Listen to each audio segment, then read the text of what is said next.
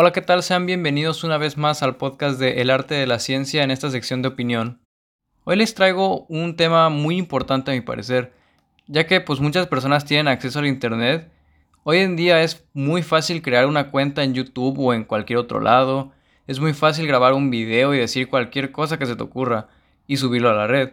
Es muy fácil compartir una noticia en Facebook y que la mayoría de tus amigos la vean. Y pues en general es muy fácil publicar algo en la red. ¿Y a qué voy con esto? Que así como esto es algo bueno, lo mismo que tiene de bueno lo tiene de malo.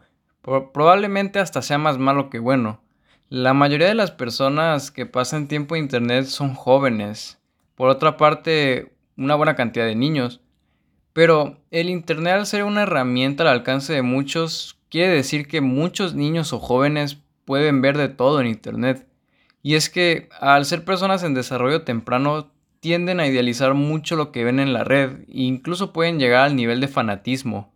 Y si desde una temprana edad se está bombardeando a un niño con mucha información falsa en general, pues es un peligro porque este niño crecerá con ideas erróneas y peor aún si llega a ser fanático de estas cosas, esta gente realmente es de lo peor. Y creo que en pocas palabras puedes entender el problema que conlleva la desinformación y divulgación de esta misma. Creo que deberíamos ser personas que exijan una explicación a lo que se está publicando. Si ves que no es confiable, obviamente. No tiene nada de malo preguntar, exigir fuentes. Es más, te darás cuenta más fácil si es más confiable o no al momento en que la persona te responda. En el caso de ser un blog o alguna publicación de un amigo, claro.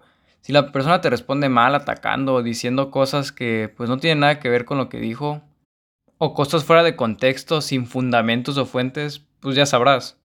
En mi opinión, a estas personas no hay que darles la atención que quieren, porque esto es lo que realmente alimenta que todo esto se divulgue.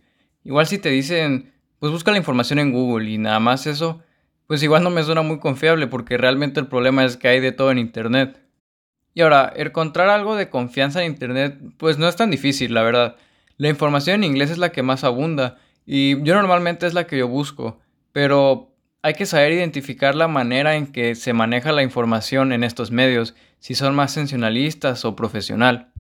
Real Clear Science y American Council on Science and Health, espero haberlo mencionado bien, ya han hecho una infografía útil de estas páginas sobre cuáles creer o no. Bueno, no más bien cuáles creer o no, sino que en cuáles tener más confianza. Estaré dejando el enlace en la descripción del podcast si es que se puede y de igual forma yo lo pegaré para que al menos lo escriban y pasen a ver. Y pues claro, es, información en español igual hay. Red Latinoamericana de Cultura Científica, Cienciorama o Chile Científico son buenos ejemplos de páginas confiables. Incluso Wikipedia en inglés es más confiable que la de español. Supongo que a ustedes han tenido esos maestros que se quejan de Wikipedia y que no saben que no saquen nada de ahí, perdón. Pues lamentablemente Wikipedia en español es víctima de mucho vandalismo cibernético. Ya saben que es muy fácil editarla.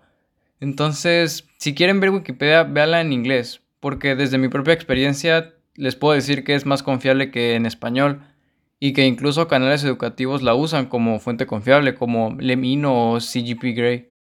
Claro, igual muchas personas con estudios son la fuente de primer mano. Si es que ves algún canal o alguna página de algún físico científico, pues igual no es necesario que él ponga fuentes en, en ese caso, porque él ya llevó sus años de estudio y es a lo que se dedica.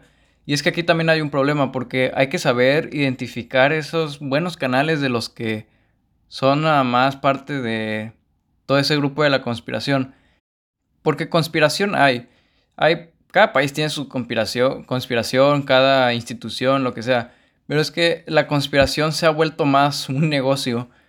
Un negocio en el cual, pues la verdad es que lo han prostituido y nada más se dedican a decir cualquier cosa y sacar cualquier tema fuera de contexto para pues llegar a las masas y que las masas lo vean y básicamente generar dinero de esto. Es más un negocio, entonces hay que saber identificar a los canales de conspiración con los que realmente son. O sea, si tú ves a un canal que está en la sección de entretenimiento y te está hablando de que un meteorito nos va a caer mañana, pues no es como que, pues allá tú sí quieres creer, ¿no? Porque ya si estás en un canal de ciencia que está en la sección de ciencia y educación, pues ya va más allá, ya es un canal que quiere educarte, un canal que quiere enseñarte algo. Y a una recomendación de mía para que sepas qué canal sirve y, bueno, no que digo qué canal creer o no, es que siempre ríjanse por las personas que te invitan a que investigues más tú por tu cuenta. Obviamente que te dejen los links y toda esa cosa y que ellos te, te inviten a que investigues para que tú puedas este, leer y sacar tu propia conclusión, para que tú puedas entender de tu a tu manera la información. Y ya para finalizar, me gustaría mencionar que yo creo que es muy importante que los padres enseñen a sus niños desde una temprana edad que aprendan a dudar de lo que ven en, en Internet, que no se crean todo lo que ven, que incluso si en la escuela dicen algo que no les cuadra, que investiguen por su cuenta, porque yo he sido parte de esas personas que se, creen, se creían todo. De pequeño yo me creí cosas como lo de la tierra hueca o que no volvíamos a la luna porque había aliens o esos bichos raros. Pero pues la verdad es que agradezco mucho el haber tenido padres que me enseñaron a que investigue más allá y que no me quede con lo primero. Y además siempre fui muy curioso, entonces siempre me gustaba investigar por, por mi parte. Otro caso fue en mi universidad. Un maestro nos estaba dando clases y mencionó condensado de voz Newton. Al momento que yo escuché eso me pareció interesante y lo busqué en ese mismo instante. Y luego me di cuenta que en realidad es condensado de Bose-Einstein, creo que así se menciona. Y pues yo creo que debí decirle al maestro que se equivocó para que todos supieran, ¿no? Aunque de igual forma estoy seguro de que a nadie del salón le importaba o, se acuerda al menos. Y no quiero decir que el maestro sea malo, la verdad es que es un muy buen maestro que tenía y se pudo confundir, él era una persona ya grande. Yo solo al final de la clase me paré y le dije que en realidad era así y me pidió disculpas, pero realmente yo creo que sí me arrepiento de no haberle dicho en ese instante, solo para que los demás se dieran cuenta de pues la importancia de poner atención y buscar algo de lo que tienen duda o que no conocen, si es que pues obviamente no te lo no te enseñan más sobre eso. Obviamente sin ser prepotente o arrogante, todo con educación, amigos. Y esto sería todo por hoy. Espero haberles ayudado con algo de esto y recuerden ser buenas personas, que les importe su educación y no olviden fomentar la verdad y datos con hechos. Cuídense mucho y hasta pronto mis panitas.